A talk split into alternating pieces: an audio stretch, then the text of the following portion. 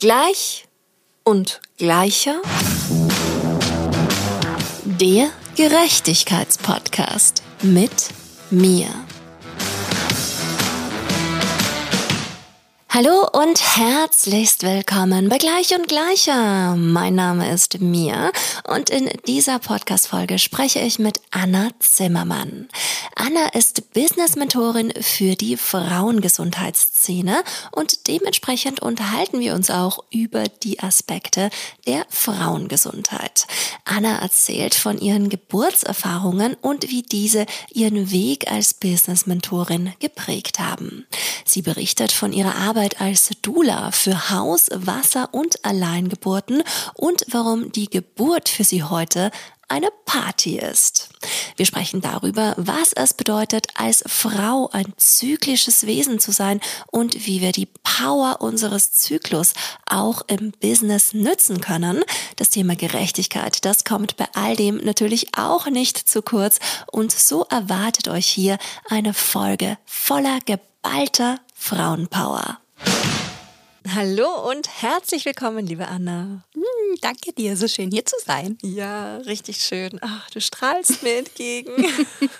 es war schon so schön hier reinzulaufen, deswegen ist es äh, eine ganz große Freude, mit dir hier zu sitzen. Grad. Ja, ja, für mich auch, für mich auch, wirklich. Also es ist, ich habe es dir vorher schon erzählt, ich war so gebannt, ich weiß nicht wie, aber ich habe dich irgendwie auf Instagram entdeckt und war so, wow, ich will sie unbedingt in meinem Podcast haben. Umso dankbarer bin ich, dass du jetzt hier bist. Hm, voll schön. Und es war schon so eine Freude, in deine Lebenswelt einzutauchen und das alles sozusagen aufzusaugen, was es so über dich zu finden gibt. Und ein Thema, das ist halt wirklich so, ach, für mich eins, was mich brennend interessiert, was ich irrsinnig wichtig finde und was, glaube ich, auch für die Podcast-Hörerinnenschaft neu ist das Thema Frauengesundheit. Damit müssen wir unbedingt anfangen. Mm, das hast natürlich direkt mein Herz getroffen quasi.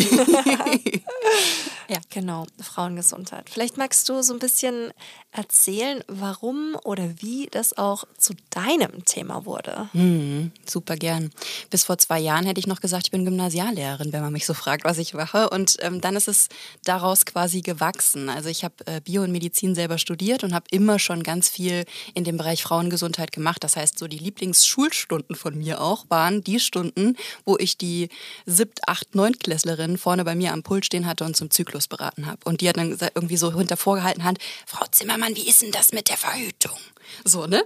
Muss ich wirklich die Pille nehmen? Oder so, ne? Und das war so wirklich immer so meine Lieblingsstunden. Und ich habe äh, während meinem äh, Medizinstudium super viel auch im Kreißsaal einfach gearbeitet dann bin ich selber schwanger geworden. Und daraus ist das wirklich alles entstanden, weil ich habe wirklich während dieser ersten Schwangerschaft, ich habe gedacht, das wird so eine Frauenpower-Erfahrung, weil ich so viel mich in dem Bereich schon bewegt habe und wirklich gedacht habe, irgendwie so, ah ja, ich habe das studiert, ich weiß total viel, ich war, mein Schatzi sagt immer, überinformiert zu diesem Thema, habe keine Hebamme klassischerweise gefunden und habe aber wirklich gedacht, das wird jetzt diese Frauenpower-Erfahrung, die ich, die ich erwarte, so. Und das kam komplett anders. Und das hat mich einfach super schockiert. Ich habe mich in, diese, in dieser Schwangerschaft und während dieser Geburt behandelt gefühlt, wirklich wie so ein unmündiges Mädchen, die ganze Zeit. Und hätte nie gedacht, dass mir als sehr outgoing Person, irgendwie pauriger Frau und so, also dieses ganze Selbstbild von mir, hat sich nicht erfüllt in dieser Schwangerschaft und Geburt. Und das war unfassbar schmerzhaft. So zusätzlich zu dieser Geburtserfahrung, die auch sehr schmerzhaft war und wirklich, also sowohl körperlich als auch emotional, so in der Kurzform mit sieben Tagen Einleitung, drücken, ziehen, schneiden und das Kind war irgendwann da. Und ich hatte wirklich das Gefühl, diese Schwangerschaft und Geburt wurde mit mir gemacht aber ich habe sie nie selber getan. Ich war nicht diejenige Frau, die dieses Kind wirklich geboren hat und das war nicht diese Frauenpower-Erfahrung, die ich mir für mich vorgestellt habe, dass sie wird. Und deswegen habe ich dann wirklich gesagt, zwei Tage wirklich nach der Geburt im Krankenhaus noch gelegen, habe ich gesagt, so, ich mache das nochmal und ich mache das komplett anders. Und neun Monate später war ich wieder schwanger, habe mir in der Zeit eine Dula gesucht, selber entschieden, Dula zu werden und habe wirklich in der Vorbereitung komplett alles anders gemacht, mich viel auf Alternativmedizin auch fokussiert, was immer auch schon, also ich habe viel Naturheilkunde immer schon auch gemacht, aber wirklich das alte Hebammen- und Frauenwissen nochmal viel intensiver, nicht nur studiert wie in der ersten Schwangerschaft, sondern gelebt. Das ist, glaube ich, wirklich der Unterschied gewesen. Habe äh, mich auf eine Wassergeburt vorbereitet und zwar, indem ich im Wasser tatsächlich war und nicht nur die Bücher darüber gelesen habe. Mit dem Ergebnis, dass ich wirklich bei meiner zweiten Tochter meine Tochter in meine Hände geboren habe, zu Hause und im Wasser und niemals jemand seine Hände in dem Wasser hatte. Also ich und meine Tochter waren in diesem Wasser und sonst niemand. Und nach dieser Geburt habe ich ein Bild gemacht mit der Faust in die, in die Höhe so gereckt, weil ich so stolz war. Wirklich, weil ich so gedacht habe, oh mein Gott, ich habe dieses Thema gemastert. Ich habe mir das vorgenommen und ich, ich bin Schöpferin meines Lebens, weil ich habe das realisiert. Ich habe ein bisschen Gänsehaut, wenn ich das sage. so. Und so hat sich das wirklich angefühlt. Und ich war danach so pumped von dieser Erfahrung. Und es war wirklich so, wenn Frauenpower, wenn, wenn Frau sein das sein kann, warum sollten wir uns jemals mit weniger zufrieden geben? Und das muss raus. Und dann habe ich zwei Wochen nach der Geburt gegründet. Wow. weil, ich so, weil ich so pumped war. Wow. Genau. Wow, das ja. ist ja echt eine ziemliche Power-Story, würde ich sagen. Ja. Krass, krass. Ja, und weißt du, jetzt, wo ich dich da so strahlend über diese Erfahrung erzählen sehe, ich habe ja auch zwei Kinder auf die Welt gebracht mhm. und was mir bei beiden Schwangerschaften so extrem aufgefallen ist, ich habe auch versucht, mich da vorzubereiten und ich hatte bei Gott jetzt nicht so eine Erfahrung wie du, aber habe halt einfach generell jetzt auch gerade bei der zweiten Schwangerschaft dieses ganze Geburt und Schwangerschaftsthema auch so aus der Gerechtigkeitsbrille mhm. betrachtet und mir halt auch so ein bisschen diese historische Geschichte angeschaut, dass die Frauen ja früher mal immer so bewundert und quasi vergöttert dafür wurden und dieser Prozess des Gebärens an sich, der Geburt ja auch immer so was Schönes, Harmonisches und Kraftvolles war, bis ja dann irgendwann das so gekippt ist mhm. und diese ganzen Dinge ja heute immer noch mitschwingen. Weil die wird ja irrsinnig viel Angst gemacht in mhm. der Schwangerschaft, um die Geburt herum. Und die meisten Geburten sind PDA-Geburten, also Hauswassergeburten sind ja schon die allerwenigsten. Ich habe wenigstens zweimal so natürlich durchgezogen, aber war halt durchgezogen. Ich habe so diese, ich habe diese Power-Erfahrung noch nicht gemacht. Mhm. mhm. Und ja, und wie siehst denn du das? Hast du dich auch mit diesem Thema so ein bisschen auseinandergesetzt? Auch so diese Stellung der Frau in der Gesellschaft und was vor allen Dingen das Patriarchat über die Zeit mhm. damit gemacht hat? Mhm. Absolut. Also die Geschichte der Geburtshilfe, und zwar der ganz alten Geburtshilfe, ist eine Geschichte der Frauen. Und irgendwann sind alte weiße Männer ins Spiel gekommen, die auf einmal gesagt haben, Geburt ist was Gefährliches und wir müssen dafür ins Krankenhaus gehen und die vaginale Untersuchungen auf einmal gemacht haben, weswegen es zu mehr Komplikationen kam und so weiter. Also diese ganze Geschichte ist unheimlich groß, aber das Grundproblem liegt darin, dass Männer auf einmal gesagt haben, Geburt ist etwas Pathologisches. Es sind Patientinnen, die in die Klinik kommen müssen und das sind sie einfach nicht. Und aus diesem System aber wieder rauszukommen und dieses, ich erinnere mich, dass Geburt etwas Natürliches ist und dass es eine unfassbar bestärkende Erfahrung ist. Ist wirklich, das ist dieser Schritt zu sich selber wieder zurückzukommen. Und es ist aber unheimlich schwer in diesem System, weil wenn du dich nicht unheimlich darauf fokussierst, dass du dir keine Angst machen lässt, dann kommst du nicht mehr raus. Mir ging es auch der, während der ersten Geburt so. Ich wusste das alles. Ich wusste, dass ich Geburt kann. Ich wusste, dass Geburt nichts Gefährliches ist. Ich wusste, dass alles, was in Klinik passiert, einen patriarchalen Hintergrund hat und warum es diesen hat, was der Ursprung von dem Ganzen ist. Dass Geburt nicht etwas ist, wo man mir helfen muss bei. So. Und trotzdem bin ich da reingekommen, weil wenn die Situation ist, dass ein Arzt dir gegenüber sitzt, ja, irgendwie so richtig mit weißem Kittel, die Hände vor dir auf den Tisch legt und sagt, und sie gehen jetzt sofort ins Krankenhaus, ihr Kind stirbt in ihrem Leib und sie sind daran schuld. So genau, genau. Dann kommst du nicht mehr raus dann ist es halt wirklich so, okay, dann fängt das Gedankenkarussell an, an sich zu drehen und du denkst irgendwie so, okay, vielleicht bin ich wirklich verantwortungslos. Ist ja mein erstes Kind, keine Ahnung. Und selbst wenn es mein zweites Kind ist, ist ja alles anders vielleicht wieder. Oder so. Ne? Bin ich wirklich verantwortungslos, weil ich mich jetzt aus der Klinik entlasse? Habe ich zum Beispiel während dem Einleitungsprozess gemacht. Ich habe irgendwann gesagt, ich weiß nicht, wer hier noch ein Kind kriegt, aber ich nicht. So, ciao, ich gehe jetzt mit dem Resultat, und das muss man ja erstmal wissen, dass ich am nächsten Tag da wieder einmarschiert bin und die Hebammen mir applaudiert haben und gesagt haben, ich bin eine gestandene Frau. Und ich denke mir so, hätte mir das mal bitte jemand vorher sagen können, dass ich hier Applaus bekomme, wenn ich mich entlasse. So, ne? Aber das wirklich, du musst so auf diese Situation gepolt sein, mit Hintergrundwissen, aber wirklich auch dich vorzubereiten, ich brauche einen Arsch in der Hose in diesem Prozess. Wirklich. Ich muss wissen, irgendwie, da kommt Gegenwind. Da wird jemand sagen, wir machen heute eine vaginale Untersuchung. Und was sagst du dann? Sagst du, lässt du das einfach mit dir passieren? Oder sagst du, nein, heute machen wir keine vaginale Untersuchung. Vielen Dank. So. Und auf diese Situation musst du dich aber richtig krass vorbereiten, sonst passiert es mit dir in diesem System, was eben seinen patriarchalen Ursprung hat, insofern wie es im Moment passiert. Ja, und das System, was ja auch reproduziert wird durch die ganzen anderen Frauen, die dann sofort sagen, ja, also nein, ich habe mich einleiten lassen, ich habe einen Kaiserschnitt gehabt und bla bla bla bla bla. Ja. Und das ist ja total unverantwortlich. Also es ist ja schon allein ich habe mich selbst bei der zweiten Geburt nicht getraut, ins Geburtshaus zu gehen, weil sofort reingekriegt wurde, um Gottes Willen, so, oh, du potenzielle Kindsmörderin. Genau, genau. Ne? Und wenn was passiert, du weißt schon, dass du da keine Schmerzmittel bekommst, du weißt schon irgendwie, und dann ist die Sauerstoffversorgung schlecht und dann, ja. Ja, total, total. Ja, total. Und eigentlich ist dieser natürliche Prozess wieder zurück zu diesem Wir gebären im Kreise von Frauen, so, ne? In, in, eine Dula, noch eine Hebamme, vielleicht sogar irgendwie die, die Freundin oder so, die diese Situation nachvollziehen kann.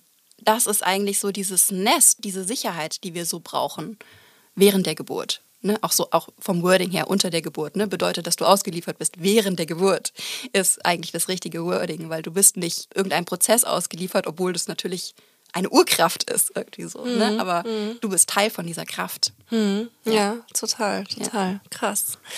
Und vielleicht, ich habe nämlich, bevor ich mich dann intensiver damit auseinandergesetzt habe, auch keine Ahnung gehabt, dass überhaupt sowas wie Doulas existieren. Mhm. das ist ja das Nächste. Ich würde mich jetzt schon als relativ bewusst, auch was den ganzen spirituellen Bereich betrifft, bezeichnen, aber das war ein Berufsfeld, was mir komplett neu war. Mhm. Deswegen, vielleicht gibt es ja in der Hörerinnenschaft noch mehr Menschen, die da auch noch keinen Zugang gefunden haben. Wie würdest du das grundsätzlich beschreiben? Was macht für dich, oder sagen wir, beziehen wir es doch gleich auf dich, wo du doch auch du da bist, mhm. was macht denn deine Arbeit als Dula aus? Vielleicht fangen wir mal an. Nach der klassischen Definition ist eine Dula die Dienerin der Frau, und zwar die mentale Geburtsbegleiterin. Mir gefällt diese Definition aber überhaupt nicht, weil sie für mich wirklich nicht zutreffend ist. Dienerin der Frau finde ich wirklich, darin versteckt sich ein Hierarchieverhältnis, was meiner Meinung nach einfach nicht treffend ist. Ich treffe eine andere erwachsene Frau auf Augenhöhe und es begegnen sich zwei Queens in diesem heiligen Geburtsraum. So, also so verstehe ich das viel eher. Viele Doulas verstehen sich zum Beispiel auch, dass sie im, im Wochenbett kochen oder was weiß ich. Keine Frau möchte, dass ich koche im Wochenbett. so, ne? Und ich bin Klar, ich begleite mental vor allem die Geburt. Also Doulas sind kein medizinisches Personal, anders als Hebammen. Und gleichzeitig habe ich halt den medizinisch-biologischen Background. Das heißt, natürlich werde ich auch mal gucken, so, ne, wie das Ganze aussieht. Und natürlich sage ich der Frau, pass auf, ich habe gerade, meine Intuition schreit gerade, was ist bei dir los? So, ne? Also was, was für ein Gefühl hast du gerade für diesen Geburtsraum? Ganz elementar wichtig für eine Hausgeburt, einfach die Frau mitzunehmen und, und ihre Intuition wirklich in dieser Situation. Geht es dir gerade gut oder hast du das Gefühl, mh, Ne? Und dann kann's, kann es auch mal sein, dass wir verlegen zum Beispiel. Ne? Wenn, wenn, wenn ich das sage, wenn sie sagt, irgendwie so, irgendwas fühlt sich hier komisch an, lass uns mal in die Klinik fahren, dann natürlich. So, ne? Und genau, deswegen bin ich so ein bisschen in between Dula und ich bin eine radikale Dula, würde ich sagen. Also ich bin sehr schnell, sehr, sehr polarisierend rausgegangen als Dula. Also einfach, weil ich so rede, wie ich rede und sag halt irgendwie so, was weiß ich, wenn es um Scheidenpilz geht, soll, sollten wir Scheidenpilz sagen und nicht irgendwas Blumiges dazu. oder keine Ahnung. Oder äh, spreche halt einfach so, wie ich spreche, obwohl es die rosarote Schwangerschaftswelt ist. Und aber trotzdem zu sagen, es geht nicht nur darum, den Bauch verliebt zu streicheln, sondern es geht darum zu sagen, dass Frau, Mutter, Geburt alles krass anstrengende und, und zum Teil scheiße Sachen sind. So, das, das ist zum Teil scheiße. Und das können wir doch genauso sagen. Und gleichzeitig bin ich halt rausgegangen und habe gesagt, ich bin Dura für Hauswasser und Alleingeburten. Und das war vor zwei Jahren noch total revolutionär. Mittlerweile ist so eine ganze Szene irgendwie da so gewachsen. Aber da war es wirklich so, oh mein Gott, das kann sie doch nicht sagen. Als Dula darfst du keine Alleingeburt begleiten. Du darfst auch nicht alleine eine Hausgeburt begleiten und sowas. Und ich bin halt immer reingegangen und habe gesagt, die Frau entscheidet, was sie darf und was sie nicht darf. Und ich bin die Frau in ihrem Rücken, wenn sie das möchte. Punkt. Und ah. dadurch ist es sehr schnell sehr groß geworden bei mir, dadurch, dass ah, ja. ich so rausgegangen bin. Ja. Wahnsinn. Und bei dir ist es ja jetzt so, du nimmst pro Quartal eine Frau als Dula auf, oder? Ich arbeite mittlerweile tatsächlich vor allem als Business-Mentorin für den Bereich Frauengesundheit. Ist einfach daraus gewachsen, dass ich halt mein eigenes Dula-Business und ich habe ja auch noch eine Akademie gegründet, die Räubertöchter-Akademie als Akademie für Frauengesundheit und Geburtshilfe. Das ist sehr schnell bei mir sehr groß geworden und irgendwann habe ich nur noch Fragen gekriegt zum Businessaufbau so gefühlt oder sehr, sehr viele auf jeden Fall. Und deswegen arbeite ich vor allem im Moment als Business-Mentorin für diesen Bereich. Also das heißt, ich helfe anderen Dula-Schwestern, Hebammen, aber auch Ernährungsberaterinnen, Yogalehrerinnen und so weiter, ähm, ihr eigenes Business groß zu machen. Genau, und maximal eine Frau im Quartal.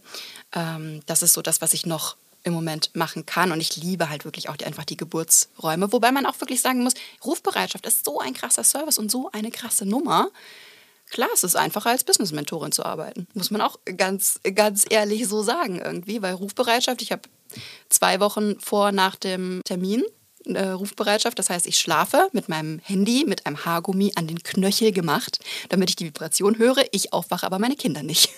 Oh, also so krass. sieht dieser Service dann so ganz, ganz äh, konkret aus. Wow, mhm. wow, wow. Das ist schon auch ein krasses Commitment auf jeden ja, Fall. Ja, absolut. Ja, absolut. Genau. Also deswegen, das ist natürlich eine luxuriöse Situation mittlerweile für mich, weil ich ich muss keine Frauen mehr annehmen, sondern ich kann mir komplett aussuchen, welche Frauen ich da begleiten möchte. Ich begleite halt auch keine Klinikgeburten oder, oder Kaiserschnitte sowieso nicht.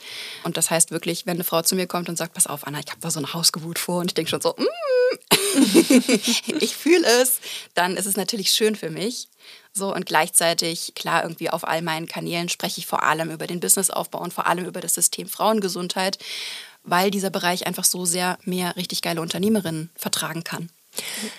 Ja, ja, dann lass uns doch auch über dieses System Frauengesundheit sprechen. Du hast es mhm. gerade schon so toll benannt. Wie funktioniert das System Frauengesundheit? Was ist das Besondere dran? Du hast jetzt ja schon so ein paar Berufsgruppen aufgezählt, die da dazugehören. Was bedeutet Frauengesundheit für dich? Hm. Also ich finde es immer wirklich schön, diesen, diesen Circle of Frau-Sein zu denken, wenn wir über Frauengesundheit sprechen. Das heißt wirklich Zyklus, äh, Weiblichkeitscoaches, äh, Kinderwunsch, dann Schwangerschaft und Geburt, Mama-Leben, aber auch zum Beispiel äh, vielleicht auch kinderloses Leben und dann auch irgendwann Klimakterium und so weiter. Also diesen wirklich diesen Kreislauf des Frauseins mitzudenken und all das ist Frauengesundheit und mehr. also zum Teil habe ich mittlerweile auch Life-Coaches, die halt einfach mit Frauen arbeiten, die an Wendepunkten in ihrem Leben sprechen. Wer wäre ich, wenn ich sagen würde, es ist nicht Frauengesundheit? Ist es natürlich, aber im klassischen Sinne und natürlich auch im medizinischen Sinne sind es wirklich die klassischen Themen Zyklus, Kinderwunsch, Schwangerschaft und Geburt und Mama-Leben und dann später Menopause, wo ich einfach sehr, sehr gut den Frauen helfen kann, weil ich halt fachlich verstehe, was sie tun. So, und ich weiß noch, bei mir war das so, als ich Dula war und mein Business aufbauen wollte. Ich wollte unbedingt eine Business-Mentorin, die versteht, wovon ich spreche. Weil es ist einfach was anderes, wenn du eine Geburtsbegleitung anbietest. Die Frau ist ja nur eine gewisse Zeit schwanger. So. Und wenn dir dann irgendein so Business-Coach erzählt, ja, du machst halt drei Monatsbegleitung, pipapo, hier, als ob du Copywriting oder Social Media Management anbietest. Es ist halt einfach was anderes. Ja, und es zeichnet diesen Frauengesundheitsbereich halt aus, dass er sehr weich ist. Wirklich auch. Ne? Und dass viel Tiefe, auch Spiritualität drin liegt und dem aber trotzdem so, so im Sinne von Yin und Yang auch was entgegenzusetzen und zu sagen, ja, und wir dürfen, wir dürfen diese Weiblichkeit und wir dürfen das Fließen und wir dürfen das Vertrauen und das Loslassen und alles. Und gleichzeitig ein bisschen Bums da reinzukriegen und ein bisschen Straightness und zu sagen irgendwie so, ja, und wir dürfen auch Geld verdienen in diesem Bereich und wir dürfen geile Unternehmerinnen sein in diesem Bereich und los. Und dafür brauchst du ein bisschen Arsch in der Hose und das geben wir jetzt an. so. ja. ja. krass, krass. Ja. Also du hast so viele Themen gerade angesprochen, wo ich gerade so war, okay. sind lauter Themen, die ich jetzt auch als Frau in meinen 30ern mhm. super spät für mich entdeckt habe. Also ich habe irgendwie so mit 15 hey, kein einziges Mal über meinen Zyklus nachgedacht und in was für einer Phase ich mich da gerade befinden könnte. Das ist jetzt erst gerade so bei mir der Fall. Ja. Hast du das Gefühl, dass sich da bewusstseinsmäßig auch was tut, dass es auch so ein Generationending ist? Ist es wirklich so, dass es einfach eine Zeit lang auch vielleicht aus der Generation von unseren Müttern heraus hm, kein Thema war, weil es halt auch schon für die Omas kein Thema war? Oder woher kommt das? Also ich glaube, für die Omas tatsächlich, weil es halt einfach sehr, sehr schambehaftet war. Also meine Oma musste sich noch die Brüste abbinden, als sie ein Kind bekommen hat, zum Beispiel. Meine Mutter war dann die Gegengeneration tatsächlich. Kann ich so aus meiner Geschichte einfach nur sagen. Also bei mir wurde zum Beispiel meine erste Menstruation wurde total gefeiert und ich war so ein bisschen überfordert, weil ich gedacht habe, was tut diese Frau da auf einmal? Sie, sie tanzt irgendwie um mich rum und sagt, und heute feiern wir ein Fest und so weiter. Und es war aber trotzdem irgendwie schön, weil es, also erstens war es ganz klar, ich vertraue mich sofort meiner Mutter an. Da ist irgendwie Blut in meiner Hose und was weiß ich. Und es war sofort klar, ich spreche mit meiner Mutter darüber. Und sie war euphorisch. Und das war natürlich irgendwie ein, schönes, ein schöner Start auch in dieses Frausein. Also deswegen würde ich tatsächlich bei mir aus meiner Geschichte gar nicht sagen, dass das kein Thema war. Und gleichzeitig war es aber nie ein Thema, zum Beispiel mit dem Zyklus und der Zyklusphasen zu leben. Und das fällt mir tatsächlich schwer. Also ich würde sagen, in meinem Umfeld sind unheimlich viele bewusste Frauen, die mit ihrem Zyklus leben. Aber ich bewege mich natürlich mittlerweile in einer absoluten Bubble. so, das heißt, wenn ich mit äh, Frauen spreche, die zum Beispiel auch nicht in der Coaching-Szene drin sind oder was weiß ich, ist das absolut nicht angekommen. So, ne? Oder auch, als ich noch als Gymnasiallehrerin gearbeitet habe, die Kids wussten, hatten keine Ahnung, auch die Oberstufenschülerinnen nicht. So, ne? Also deswegen war das wirklich da schon so diese Präventions- oder diese Aufklärungsarbeit überhaupt zu leisten. Was bedeutet das denn, in welcher Phase meines Zyklus ich bin? So, ne? Und nicht einfach irgendwie, keine Ahnung, zum Beispiel die Pille drauf zu kloppen und alles gleichzuschalten. Was bedeutet es denn, dass ich ein zyklisches Wesen bin und nicht ständig in einer maskulinen Energie, die gleichbleibend ist, unterwegs bin?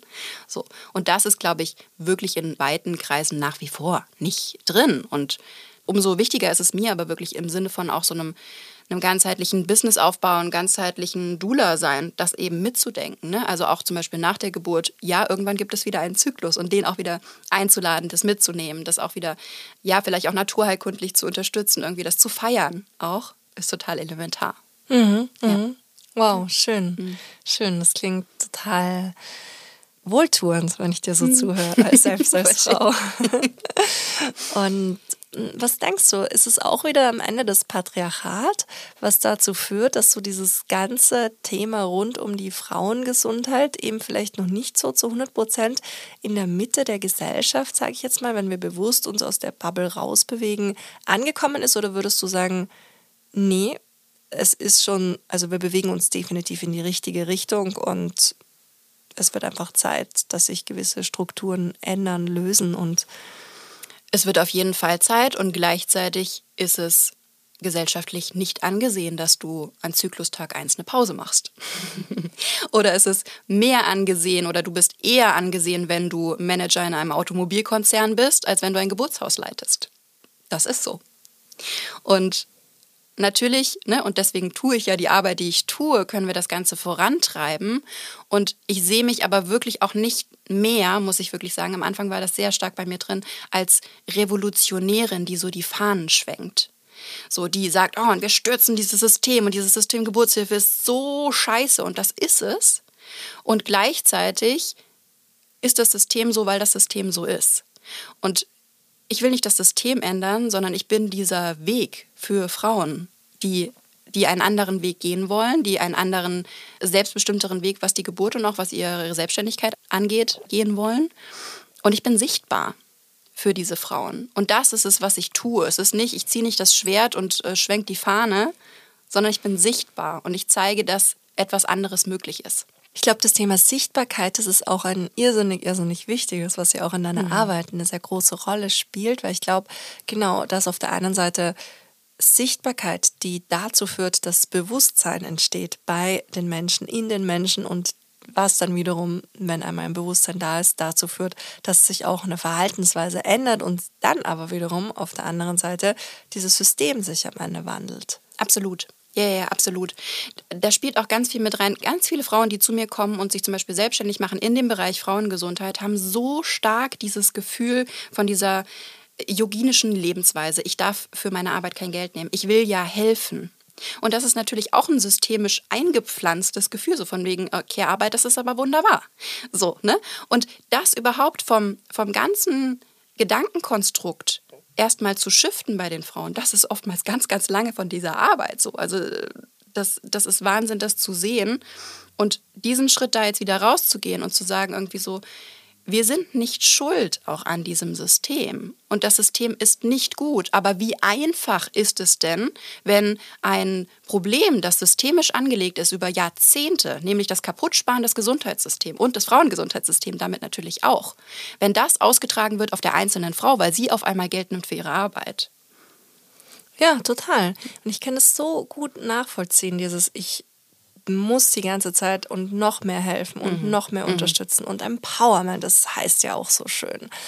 Und ich bin auch gerade so bei mir ganz persönlich, jetzt wo du es so sagst, merke ich, ich bin auch wirklich an einem Punkt, wo ich merke, okay, alles klar, so dieses ständig immer allen helfen wollen, das führt halt dazu, dass ich zum Beispiel in teilweise Projekten, wo ich die Leaderin eigentlich sein sollte, gar nicht dazu komme, diese Rolle auszuüben, weil ich ja ständig auch die bin, die, was weiß ich, die troubleshootet und dann da und das und immer wieder die Erfahrung. Also es geht jetzt zu weit, was genau, aber einfach so dieses, ah, wo ich auch jetzt wirklich schon vorhin nämlich, habe ich es gerade ausgesprochen, wo ich so gesagt habe, so und ich sage jetzt auch mal bewusst Nein. Ich sage jetzt bewusst Nein zu diesem, zu diesem und zu diesem Projekt, was wieder unbezahlt, ehrenamtlich und gemeinnützig ist. Und dieses Nein, das heißt für mich halt zu mir, also das Nein zu anderen, heißt halt einfach zu mir ein Ja. Und auch ja. dieses, wo ich sage, also bei mir jetzt ist es sehr persönlich, aber trotzdem erzähle ich es jetzt hier. Ich habe halt dann auch so das Gefühl gehabt, okay, alles klar, diese ganzen ehrenamtlichen Projekte, die die sind wie so eine Krake in meinem Rücken mhm. und aber auf der anderen Seite dieses okay, ich muss ja beweisen, ja. dass ich auch ein guter Mensch bin, so diese toxische Femininität, ja. die dann sich dadurch auswirkt, dass du dann eben die ganze Zeit hilfst und alle so dieses, dieses Mutter Teresa Phänomen, mhm. dem du aber jetzt sage ich mal auch nicht unbedingt immer gerecht werden kannst. Ja. Und so ganz einfach radikal, also ich habe jetzt wirklich für mich gesagt, ganz radikal, ganz ehrlich, ich ja, ich sage einfach zu allem allem, was nicht bezahlt ist, sage ich jetzt einfach nein. Ja. Ich habe so viel, ich habe es jetzt, ich habe jetzt bewiesen. Ich brauche auch keine Referenzen mehr. Ja. Ich habe es vor allen Dingen in mir selber bewiesen. Ja. Und entweder ich habe dann super viel Zeit oder super viel Geld und beides ist herzlich willkommen und alles andere nicht. Ja. Das Problem ist, dass, und das beobachte ich immer wieder, dass wir extrem bitter werden, wenn wir immer diese Krake da haben und irgendwie ja. so irgendwas, was an uns zieht und irgendwie haben wir das Gefühl, okay, wir müssen ein guter Mensch sein und allem gerecht werden und dann haben wir auch noch Kinder und pipapo. So, ne, wirklich dieses Mutter Teresa-Ding. Und diese Bitterness spiegelt sich dann in allem wieder, auch in den bezahlten Sachen halt. So, ja. ne? Wenn wir uns einfach nicht genährt fühlen durch alle Bereiche, durch die es sich zieht. Und da wieder hin zurückzukommen, so, ja, wir dürfen, wir dürfen Geld nehmen, wir dürfen Anerkennung auch nehmen, weil das ist ja oft auch das Problem von diesen unbezahlten Dingen, dass wir viel zu wenig Wertschätzung dadurch bekommen. Und das wieder automatisch so irgendwie, das, das ist ganz normal, dass wir es nehmen, dass wir uns genährt fühlen müssen, um andere nähren zu können. So, und um das Allerbeste auch weiterzugeben, um, um Leben zu verändern, um Frauen, Menschen zu empowern und so weiter. Dafür müssen wir genährt sein. Und wenn das nicht passiert, dann kippt es so. Dann kommt so eine Bitternis rein. Und das ist immer Mist. Ja, total. Total, genau. Und so wie du sagst, genau. Ich merke es ja selber auch bei mir so, dass mhm. allein wenn ich so drüber spreche, ich finde es ja schon mal toll, dass ich das jetzt einfach so sagen kann, ohne dass ich mir denke, oh Gott, ich werde dafür verurteilt, dass ich jetzt einfach gewisse Dinge nicht mehr machen werde. Ja. Punkt. So. Ja. Ich habe es ja. jetzt aufgezeichnet auf Band und wenn ich mich irgendwann wieder in die falsche Richtung Als bewegen sollte, genau, genau, dann spiele ich das einfach immer wieder ab. Und ja, aber das brauche ich jetzt auch einfach, weil ansonsten so, das bringt mich hier persönlich, es bringt mich weder persönlich noch beruflich nämlich, wo ich ja am Anfang immer gedacht habe, so, oh, das brauche ich unbedingt. Ja. Nee, das bringt mich nicht weiter und vor allen Dingen, es ist nicht gerecht. Ja, absolut. Ja. Absolut. Ja. Was bedeutet denn Gerechtigkeit für dich? Hm. Ah, die Philosophin in mir feiert ja eine Party, ne? Philosophie studiert. Und gleichzeitig finde ich es ganz schwierig, dem so eine Definition zu geben. Ich merke, dass Gerechtigkeit für mich immer weniger ähm, oder anders. Gerechtigkeit kann bedeuten, dass ungleiche Verhältnisse erstmal gleich gemacht werden müssen.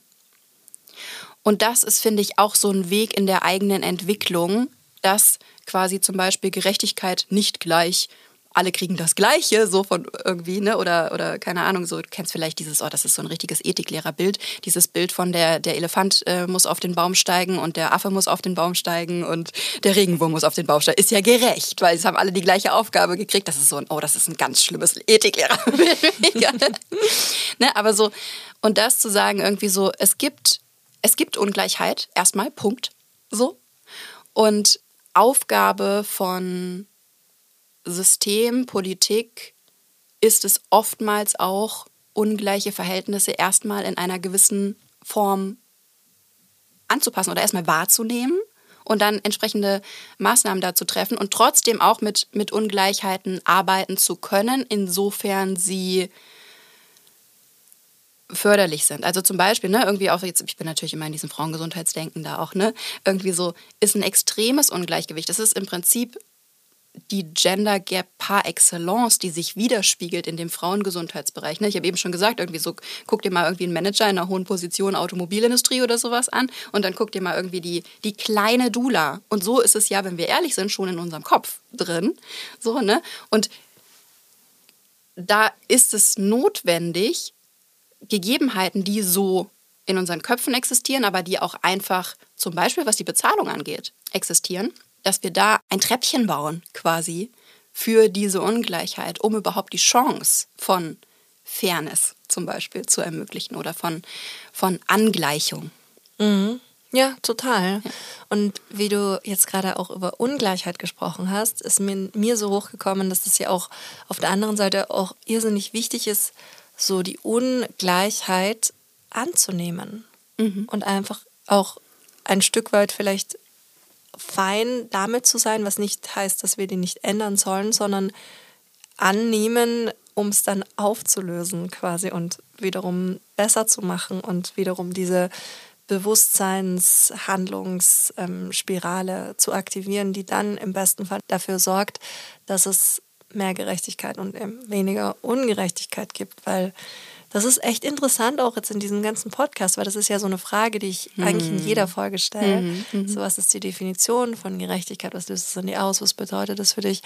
Und auch immer so im Gespräch dann versucht herauszufüllen, besteht Ungerechtigkeit im jeweiligen Lebensumfeld meiner GesprächspartnerInnen. Und mhm. das ist halt das, was sich wie ein roter Faden hier durchzieht. Das ist halt alle, egal auch der weiße hetero alte Cis-Mann, die sind alle irgendwo immer von Ungerechtigkeit betroffen. Ja.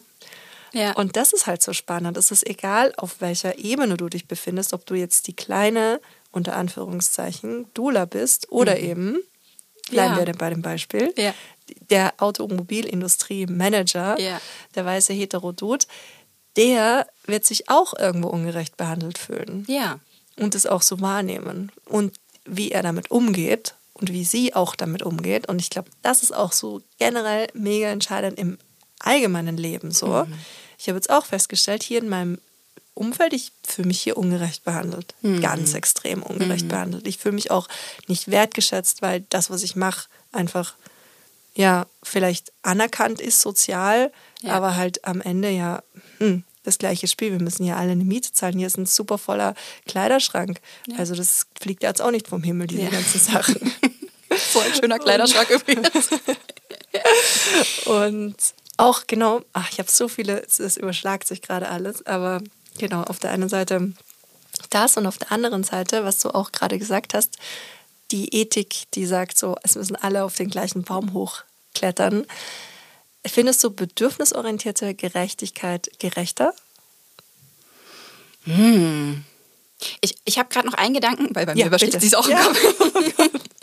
ähm, den ich eben gerade äh, noch, noch so stark bei dir rausgehört habe, auch dieses Ungerechtigkeit ist nicht gleich ungleich. So, ne? Also wirklich so, auch gerade wenn wir irgendwie so über diese männliche, weibliche Energie sprechen, dass wir in unterschiedlichen Energien oder wie auch immer, ne, unterschiedlich zum Beispiel funktionieren oder auch einfach zyklische Wesen versus nicht zyklische Wesen irgendwie, wir sind nicht gleich. So, ne? Und trotzdem ungerecht ist es aber eben trotzdem zum Beispiel, wenn wir uns irgendwie eine Gender Gap angucken. So, ne? Und das, diesen, diesen Unterschied fand ich irgendwie interessant, gerade noch bei dir so rauszuhören auch. Genau, was hast du jetzt eben noch? Hab, ja, aber ich würde ich würd auch so gerne nochmal auf genau das eingehen, mhm. weil eben grundsätzlich diese Ungleichheit von Mann und Frau, ja. Weil wir sind ja, und das ist ja auch mit Frauengesundheit genau dein Thema, mhm. wir sind ja einfach komplett verschieden. Mhm. So dieser Zyklus, diese Power des Gebärens. Klar, es muss auch in unseren Samen gepflanzt werden, aber trotzdem einfach so diese Unterschiede, also dass diese Ungleichheit im Endeffekt, die halt einfach schon nochmal grundsätzlich gegeben ist zwischen Männern und Frauen. Aber dann wiederum eben das System, was darauf einfach überhaupt keine Rücksicht nimmt. Das finde ich halt so arg, weil das zieht sich jetzt, egal ob es jetzt eine Arbeitswelt ist, die nicht auf den weiblichen Zyklus eingeht und das als Schwäche ansieht. Mhm. Ich fand das so cool. Äh, das habe ich letztens auf Instagram gesehen, wo eine, eine sehr tolle Person, die ich hier auch schon im Gespräch hatte, Shoutouts an Rike, die so einen Appreciation-Post gemacht hat, war Stage Managerin bei irgendeiner tollen Veranstaltung und hat so gemeint, hey cool, ich sitze hier, ziehe voll mein Ding durch und bin krass am Menstruieren. Und ich war so, geil. So weißt du, so, wer, wer postet sowas? Das, also ich auf, auf der einen Seite ja, aber auf der anderen Seite ist es ich menstruiere übrigens auch gerade, um das kurz an der Stelle zu sagen. und auf der einen Seite ja, cool, dass das thematisiert wird. Zum Beispiel auch in so ein Gespräch irgendwie auch reinzugehen und zu sagen, so pass auf, ich bin heute nicht so outgoing wie Zyklustag 1. So irgendwie, voll cool. Und auf der anderen Seite, die Zeit der Menstruation ist eigentlich eine Zeit des Rückzugs. Und das auch wieder zu appreciaten, oh mein Gott, sie ist in Englisch unterwegs, ähm, wirklich, aber das wirklich wieder zu unserem eigenen Ding zu machen, dass eigentlich die Phase des Blutens, die Phase des Rückzugs ist, die Phase der Mondhütte, so, ne? Also ich bin im Vollmondzyklus. Und dazu sagen irgendwie so, natürlich, ich bin vielleicht jetzt hier auch in einem Podcast. Und eigentlich weiß ich, nach meinem Energielevel sollte ich gerade eigentlich ruhen und es gibt einen Satz, den ich unfassbar paurig finde, den ich immer, ich habe eine Zeit lang auch Zyklusvorträge gehalten und so weiter, den ich so den, den stärksten Satz für das Zyklusthema finde. Und das ist, wie du blutest, bestimmt deinen kompletten nächsten Monat. Und das fühle ich komplett und das versuche ich wirklich mittlerweile einzuplanen, weil ja, wir können sagen irgendwie so, ja, wir haben Zyklus und wir funktionieren trotzdem. Aber ist das nicht das falsche Signal eigentlich? Sondern vielleicht sogar eher zu sagen, ich habe Zyklus und deswegen bleibe ich heute zu Hause. Ja, Mann.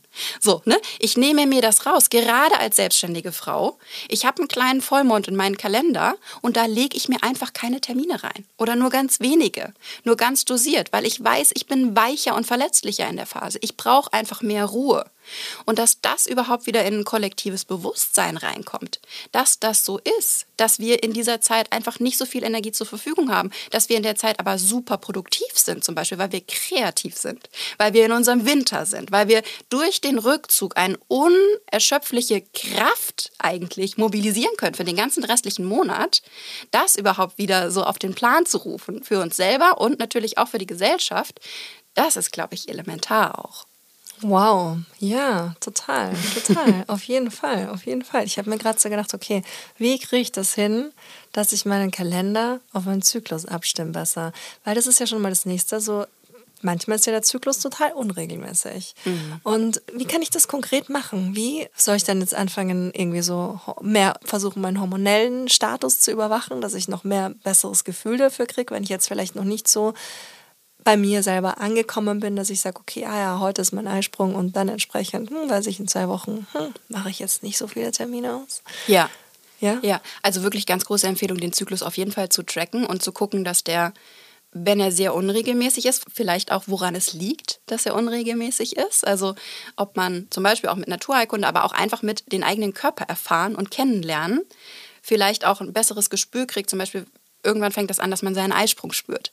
Oder irgendwann fängt das an, dass du so merkst, so, oh, so diese innere Kritiker des Herbstes, so kurz oder wenn so sind, die wird auf einmal total krass laut. Also jedes Mal, wenn ich irgendwie ans, ins Zweifeln gerate und denke so, Alter, was mache ich denn? Gucke ich auf den Kalender und denke so, ja, innere Herbst, alles klar. so. so. Und ich mache es wirklich, also es ist ja immer die Frage, ne? Ich habe das im Kalender stehen, manchmal klappt es besser, manchmal klappt es schlechter. Das muss ich jetzt nicht, ich bin da jetzt nicht die, die, äh, die das knallhart jetzt auch bis jetzt umsetzt, wobei es gut wäre. Also ich merke jedes Mal, wenn wenn ich das berücksichtige, ist es total gut. Und das meine ich gar nicht nur im Sinne von, ich ruhe mich aus und entspanne mich, sondern wirklich, ich habe mehr Power tatsächlich im Endeffekt dann quasi. Und ich habe wirklich, ich habe einen kleinen Vollmond im Zyklus und gerade wenn ich Launches plane, dann versuche ich das wirklich zu berücksichtigen, dass halt nicht wirklich irgendwie so die Tore gehen auf, irgendein Produkt ist buchbar und dann habe ich Zyklustag 1 und denke so, okay, ich ziehe mir die Decke über den Kopf. so. Oder irgendwie sowas, dass ich das auf jeden Fall mitdenke und dass ich gerade so bei den ersten zwei Zyklustagen wenige Termine habe, anstatt irgendwie so ein Ballertag. Wir haben ja manchmal so Tage, wo irgendwie so ständig irgendwas anderes passiert, mhm. wo man einfach auch so viel viel reagieren muss irgendwie so und sich auf unterschiedliche Menschen einstellt und sowas. Und das ist wirklich und das weiß ich aber auch erst mittlerweile, Gift für mich in diesen ersten zwei Zyklustagen. Mhm. Okay. Mhm. Also im Endeffekt, wenn wir das schaffen, uns mehr auf den Zyklus einzustellen, werden wir am Ende produktiver. Mhm. Und das ist ja im Sinne von allen im Endeffekt. Ja, dein ja. Zyklus ist deine Superpower. So hieß mein Zyklusvortrag früher. cool. Wow. Ja, ich finde es auch so ein mega spannendes und faszinierendes Thema. Mhm. Und, also das ist jetzt auch eine sehr, sehr gewagte Theorie, weil, weil so wie du es jetzt auch beschreibst, da steckt eben irrsinnig viel Power in diesem Zyklus drin. Und das ist ja eigentlich etwas, was wir auf jeden Fall, ich will jetzt nicht sagen, weil es wieder Wertung reinbringt, aber den Männern voraus haben oder was wir haben und was die Männer nicht haben. So, das ist jetzt komplett neutral formuliert. Mhm. Und manchmal ja, ich ja schon auch viel so über Ursprünge von Ungerechtigkeiten nachdenke, um einfach die besser verstehen zu können und die dann auch mhm. auflösen zu können. Mhm. Und was ja eine einzige Ungerechtigkeit ist, ist ja dieses patriarchale System. Und dann denke ich mir halt so, okay, je mehr ich mich damit auseinandersetze, desto kraftvoller und desto stärker kommt mir dieser weibliche jetzt hätte ich schon fast gesagt Zyklus, dieser weibliche Organismus, dieser weibliche Körper, in dem ich mich befinde, mhm. vor. Mhm.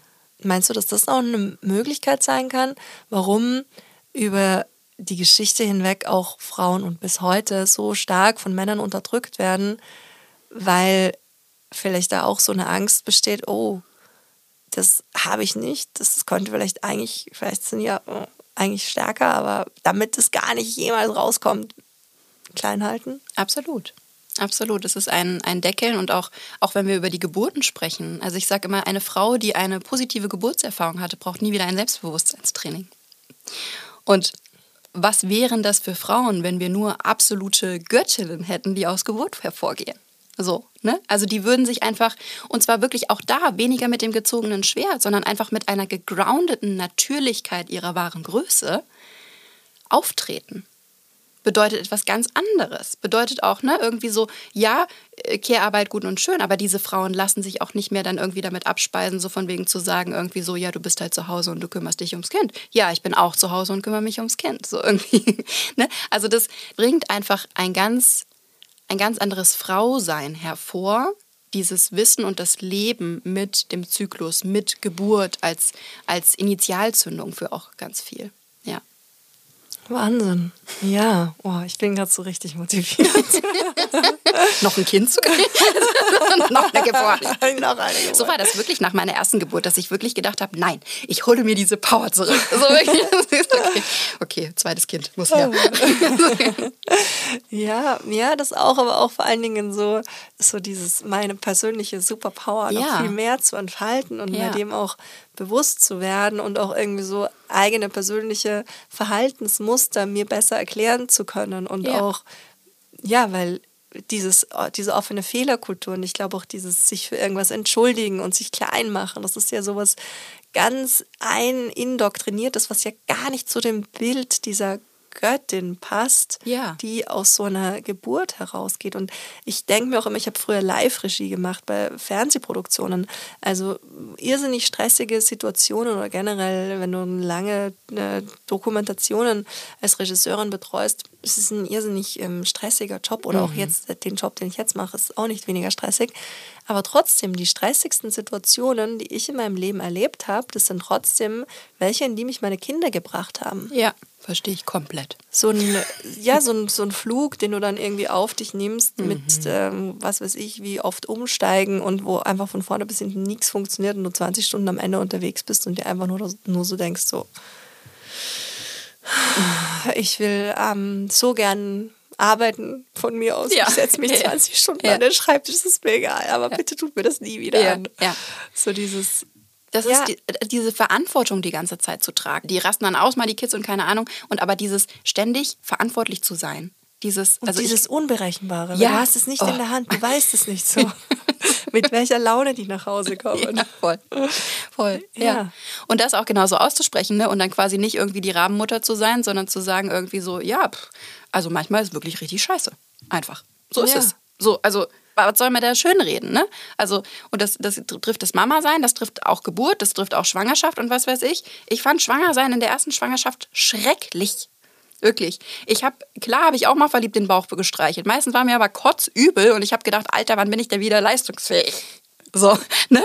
Und das auch so zu sagen irgendwie, das ist auch ein großes Problem unter uns Frauen, dass wir so judgy sind oft. Ne? Und damit natürlich dieses System auch genauso befüttern. So, ne? Also dieses System, in dem wir eben so aufgewachsen sind, eine Frau tut das und eine Frau tut das und ist dann natürlich die glücklichste Frau der Welt, wenn sie auf einmal schwanger ist. Und natürlich ist es ein ganz großes Geschenk. Auch das Mama-Sein ist ein ganz großes Geschenk. Und an manchen Tagen denke ich halt nur wirklich, was habe ich mir dabei gedacht? Das war ja die dümmste Idee meines Lebens. Ja, genau. so. Ja, total. Und das ist, aber weißt du, das sagen wir halt viel zu selten laut ja. und gestehen uns das ein, weil das ist halt nur nochmal so. Und oft dann auch noch so geschönt. Also so, manchmal ist es aber auch wirklich anstrengend, Mama zu sein. No. Anstrengend ist es irgendwie, ein, volle Einkaufstüten in den dritten Stock hochzutragen. Mama sein ist die Hölle manchmal. Es, ist, es geht an die elementarsten Kräfte, die du überhaupt irgendwie zur Verfügung hast. Es ist schrecklich manchmal. Und gleichzeitig ist es das Erfüllendste und das Sinngebendste auch. Ne? Aber so, das wirklich nicht nur so zu sagen, also, ja, also meine Kinder waren heute so ein bisschen schräg drauf und dann, dann nickt so die, die Spielplatzkollegin quasi so rüber und sagt so, ja, heute hatte mein Kind auch schon mal einen Wutanfall. Und du denkst so, so, ja, äh, dieses Gespräch ist nicht das, was es trifft. Also so, so. ja, es ist auch vielleicht ein bisschen anstrengend, aber das meine ich nicht. Mhm, mhm. Ja, total, total. Ja. Deswegen, das glaube ich auch, dass es irrsinnig wichtig ist, uns das immer wieder, genau, uns da zu empowern und offen zu sein, ehrlich zu sein und auch einfach gegenseitig das zu appreciaten, was wir ja. da halt auch einfach hinkriegen. Ja. So, und übrigens aber auch für die Papas tatsächlich. Also auch im Sinne da, ne? Irgendwie so, man muss wirklich auch sagen, so, ich meine, die erleben ja die Situation zum Teil auch, je nachdem auch, wie viel Care-Arbeit die machen. Also bei uns ist es zum Beispiel so, dass unser Rollenverteil sich irgendwann so geändert hat. Du bist Alleinverdienerin, gell? Ich bin Alleinverdienerin, ja.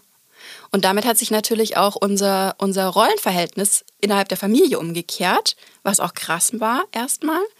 Und gleichzeitig holt in den meisten Fällen mein Schatzi die Kinder ab, zum Beispiel von der Kita und hat mittlerweile den Wutanfall nach der Kita und so weiter. Ne? Und da dann auch zu sagen, irgendwie so, natürlich hat der genauso das Recht zu sagen, irgendwie so Vater sein, das ist sehr, sehr sinnhaft und sehr, sehr erfüllend und gleichzeitig ist es manchmal das Schrecklichste, was mir passieren konnte. So irgendwie, ne? Und da auch auf jeden Fall spannend vom Thema, dass sich, wie sich das innerhalb so von so einem Familiengefüge so dreht dann auch. Wie war das bei euch? Nicht einfach, auf jeden Fall. Also wir waren beide Lehrer in Lebenszeitverbeamtung und ich bin irgendwann losmarschiert und habe halt irgendwie gesagt, so, ich glaube, da geht noch mehr. Und so war wirklich dieses Gefühl auch von, ich war ganz gern Lehrerin, das war okay. So, ne? Also ich gerade irgendwie so mit der Oberstufe und Philosophie und sowas, das waren irgendwie auch schöne Stunden so und trotzdem habe ich immer gedacht, ich glaube, da geht mehr. Ich glaube, da geht mehr ich. Da geht mehr Selbstausdruck. Da geht mehr radikales Vorangehen mit dem, was mich alles ausmacht. Und das ist so krass gedeckelt in so einem Schulsystem. Und ja, dann bin ich so losmarschiert mit dieser Selbstständigkeit und am Anfang hat äh, Hannes, heißt mein Schatzi, so ein bisschen das, glaube ich, belächelt und hat so gedacht, irgendwie so, okay, was macht sie da? Ja, okay, lass sie halt mal machen. Und je besser das gelaufen ist, ne, ist natürlich auch blöd, weil du brauchst quasi den Proof im Außen, um zu zeigen, dass es so, aber natürlich, es läuft natürlich in irgendeiner Form so. Und irgendwann gab es diesen Switch und wir hatten so ein Gespräch im Garten. Und ich war gar nicht so auf dieses Thema programmiert irgendwie gerade so oder so eingestellt. Und der guckt mich an und sagt irgendwie so, Schatz, ich glaube, das, was du machst, wird dazu führen, dass wir komplett frei sind und irgendwann Millionäre. Ich denke so, wow, krasse Ansage irgendwie so. Also das war so irgendwie, keine Ahnung, da habe ich halt irgendwie so vierstellige Monatsumsätze gemacht oder sowas, war okay so, ne? Also so. Und das war im Prinzip so die Initialzündung dessen, dass wir drüber nachgedacht haben, wäre es möglich, dass er auch rausgeht aus dem Lehrerjob? Weil ich hatte quasi diese Entscheidung getroffen. Ich hatte noch, noch nicht final den Schrieb abgeschickt, ich gehe raus aus der Lebenszeitverbeamtung, aber es war einfach so in Planung. Und ab dem Moment haben wir überlegt, okay, kann das funktionieren wirklich? Und dann ist alles super schnell gegangen. Also dann irgendwie war es von heute auf morgen, okay, er geht auf unbestimmte Zeit in Elternzeit, okay, pipapo. Und rückblickend würde ich zu sagen, um die Nerven zu schonen, das war ein bisschen schnell. so, wirklich. Es war halt ein unheimlicher Druck, der dann auf mir drauf war. Ne? Wahnsinn, halt auch einfach so die Lebenszeitverbeamtung plus du bist eine alleinverdienende ja. Selbstständige. Und halt wirklich innerhalb von wenigen Monaten haben wir also Wahnsinn. also dieses komplette System quasi gekippt. Und Hannes wird aller Voraussicht nach auch nicht mehr zurückgehen. Er arbeitet jetzt auch in unserem Unternehmen mit und findet da gerade so selber auch so seine, seine Position so im Unternehmen. Ja, und wir haben ein sechsköpfiges Team mittlerweile. So, ne? Und ich würde niemandem das so empfehlen, so zu machen wie wir. Also, weil mhm. das war, ich, ich, bin halt viel dann auch wirklich so ganz oder gar nicht und voll radikal dann irgendwie so in dieser, in dieser Entscheidung. Und ich habe ihn da, glaube ich, halt dann auch einfach total mit angesteckt. Mit diesem irgendwie so, ich weiß, dass das gut wird. Dieses Feuer war so krass da. Ich mhm. weiß, dass das gut mhm. wird. Lass mich das mhm. jetzt machen. Ich weiß, dass das gut wird. Und dann ist es halt gut geworden und dann war es aber halt sehr, sehr, sehr schnell. Und es war schon, das war schon auch eine harte Zeit irgendwie. Also erstens sich so neu zu finden und das war jetzt Räumen. alles in welchem Zeithorizont? In zwei Jahren? Also vor zwei Jahren habe ich gegründet, aber das ist alles, also das, dass ich rausgegangen bin aus, aus der Lebenszeitverbeamtung, dass Hannes auch auf unbestimmte Zeit in Elternzeit gegangen ist, dass ich Alleinverdienerin der Familie geworden bin, ist alles im letzten Jahr passiert. Wahnsinn. Ja. Wahnsinn. Wow. Ja. Das war schon, schon heftig. Und auch halt dann wieder auch im Sinne von Care-Arbeit und nicht. Und keine Ahnung, ich war halt an, ansonsten viel auch mit den Kids und so weiter. Und am Anfang war ich Alleinverdienerin und war viel mit den Kids. so, also ich habe dann quasi diese, diese Doppelrolle irgendwie ausgefüllt, weil wir noch nicht eingegroovt waren in diesem geswitchten System irgendwie. Und das wird jetzt immer besser tatsächlich. Also, dass ich auch wirklich sage, so, nee, also ich brauche diese, diese Räume dann auch, um überhaupt klar denken zu können. Ansonsten bin ich einfach nur permanent völlig am Maximum. Und dieser Switch, der war schon total hart. Also das kann man nicht anders sagen irgendwie. Dann sind wir noch kurz zwischenzeitlich mal aus Versehen ausgewandert und genau, also, das ist wirklich Kleinigkeit. Es war, es war, es war ähm, sehr, sehr viel. So radikal würde ich das, glaube ich, niemandem empfehlen. Und okay. meinem Vergangenheits-Ich auch nicht mehr. Mhm, mhm. Okay, mhm. verstehe. Wow, Wahnsinn, ja. Wahnsinn. Oh, ja, also, aber ja, krass. Krass, das ist wirklich sehr, sehr, sehr bewundernswert. Mhm. Aber du schaust so aus, als würdest du nichts bereuen. Nee, tatsächlich ist es.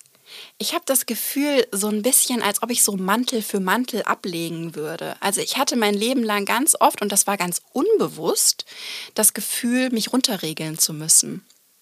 Also weniger laut zu sein, weniger bunt zu sein, irgendwie anders sein zu müssen. Dabei war ich nie Außenseiterin oder so. Ich war immer in der Gruppe mit dabei. Ich war immer die, die gerne auf Partys eingeladen wurde, weil irgendwie sie ist lustig und keine Ahnung, man trinkt gerne ein Bierchen mit ihr. Und gleichzeitig verstehe ich erst jetzt so im Rückblick, wo ich mich überall runtergeregelt habe. Vor der Schwiegermutter, wo ich vielleicht nicht den Hut angezogen habe. Irgendwie so in der Schule natürlich extrem. Ziehe ich nicht doch mal das Blüschen an, anstatt halt irgendwie den Lederrock. So, ne? Und das sind so Kleinigkeiten, aber das, das spiegelt sich natürlich in allem wieder und wird dann immer größer, so auch in meinem Kopf. Und ich habe wirklich so das Gefühl, das macht mich so frei und damit auch wirklich so wirklich glücklich.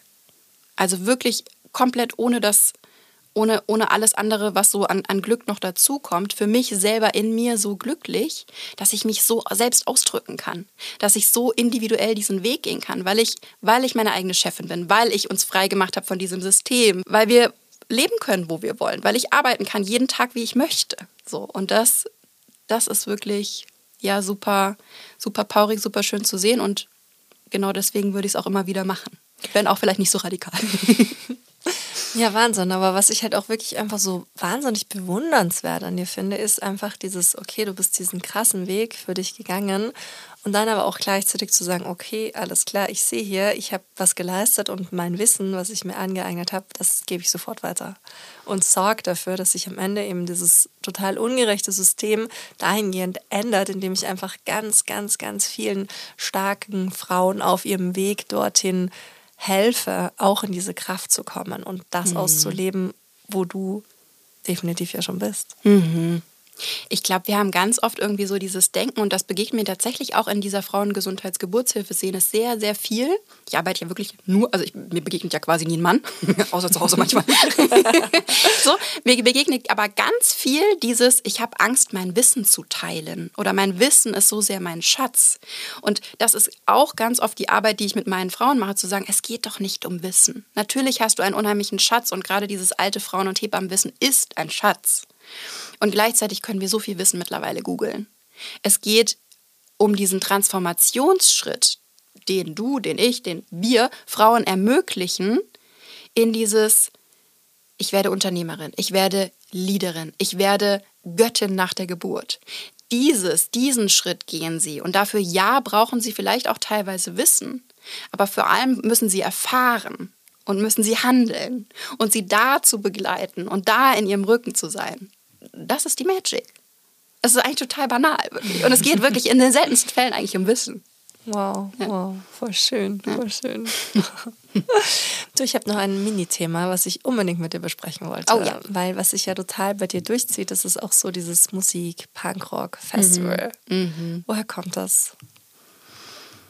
Ich glaube, das war schon immer da einfach. Also ich bin wirklich, also ich war, habe eine Zeit lang mal als Animateurin gearbeitet. Das ist vielleicht schon auch schon so, das ist schon Grund angelegt.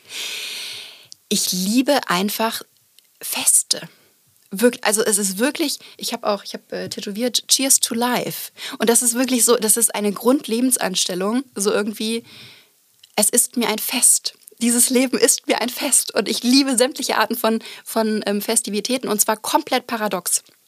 Ich liebe sowohl äh, Rockfestival als auch den, Punk, äh, den Ballermann. Karneval, Oktoberfest, alles. So, ne? Also vielleicht hat es auch so ein bisschen was, dieses, dieses Karnevaleske ist ja so ein bisschen so upside down, ne? Also so die, die Armen werden zu Könige und so weiter. Und so dieses auch in andere Rollen zu schlüpfen oder auch andere Leben kurz mal zu leben und reinzufühlen, ist, glaube ich, auch ein Teil von dem, dass ich das so grandios finde irgendwie. Und dieses so viel Lebenssituation zu etwas Besonderem zu machen, zu einer Festivität. Ich bin auch rausgegangen, übrigens auch, war auch total polarisierend. Geburt ist eine Party. Wow. Oh, das war ganz schlimm am Anfang. Ich habe so viel Gegenwind gekriegt und gesagt, das ist so unprofessionell, dass du das sagst. Und dann habe ich gesagt, nein, es ist ein Übergangsritus, der einer Feier bedarf. Und ich sage dazu Party. Was sagst du denn? Es ist was anderes vielleicht, aber trotzdem, das ist das, wie ich es empfinde. Und das spiegelt sich halt so in diesem, in dem Ganzen irgendwie so wieder, egal welche Form von von Feierlichkeit. Das kann zum Beispiel auch ein Frauenkreis mit Ritualkakao sein. Auch das ist für mich ein Fest. So, ne? Und das zieht sich aber irgendwie so durch. Und das ist auch etwas, wo ich ganz oft irgendwie auch gerade so von meinen Eltern verurteilt wurde, so von wegen, es ist halt eben nicht nur alles Spaß und Party. Und dann als Antwort, wenn du es dazu nicht machst, dann nicht. Ich schon. ja, ja. Ach cool. Wow, super schön. Ja, ich finde es auch sehr, sehr sympathisch. Also so generell der Festival- und Musikvibe. Und auch, dass ja. du das so verkörperst und so ausstrahlst. Mhm, das ist einfach so, das macht Lust aufs Leben. Ja, mhm. schön. Ja. Voll gut. Stairway to Equality. Deine Steps zu mehr Gleichberechtigung. Anna, es gibt noch eine Kategorie in diesem Podcast. Mhm. Das ist der Stairway to Equality. Mhm. Und da geht es darum, dass ich dich jetzt gerne fragen möchte, ob du Tipps und Tricks hast, da bin ich mir sehr sicher bei dir, ähm, wie wir da draußen ein gerechteres Leben führen könnten. Was kann zu mehr Gleichberechtigung, zu mehr Gerechtigkeit im Leben führen? Mir kommt ganz intuitiv der Satz, leb dein fucking Paradoxon. Wow. Weil es wirklich, ich glaube, das Problem mit Gleichheit oder Ungleichheit auch ist oft das Problem, dass wir diese Schubladen haben. Und wenn wir Schubladen auflösen und sagen irgendwie so, ich bin so viel, dann erübrigt sich oftmals ganz viel Ungleichheit weil wir als Menschen ja unterschiedlich sind, aber uns doch vor allem auch so ähnlich sind. In auch dem, auch dem Paradoxen, was wir so sehr drin haben. Und das irgendwie nach außen auch zu zeigen und zu sagen irgendwie so, ja, ich, keine Ahnung, ich, morgen bin ich eine andere. Ne? Oder ein anderer vielleicht sogar. Morgen ist mein, mein innerer Mann präsent oder keine Ahnung. Ne? Und das ist, glaube ich, könnte ein ein Schritt dahin sein. Ja, cool. Wow, wow, das klingt sehr gut. Das sollten wir uns alle mal zum Motto machen und ausprobieren, würde ich sagen. Mhm, ja, liebe Anna, ich danke dir aus ganzem Herzen. Das war eine Stunde für mich voll der Inspiration. Ich werde jetzt hier strahlend durch den Tag schweben. Und ja, vielen, vielen, vielen Dank. Dankeschön, dass ich hier sein durfte. Das war sehr, sehr schön. Ja, für mich auch. Von Herzen gern. Vielen herzlichen Dank fürs Zuhören. Das war Gleich und Gleicher, der Gerechtigkeitspodcast mit mir, Damit ihr auch in Zukunft keine Folge mehr verpasst, abonniert den Podcast und folgt mir auf Instagram.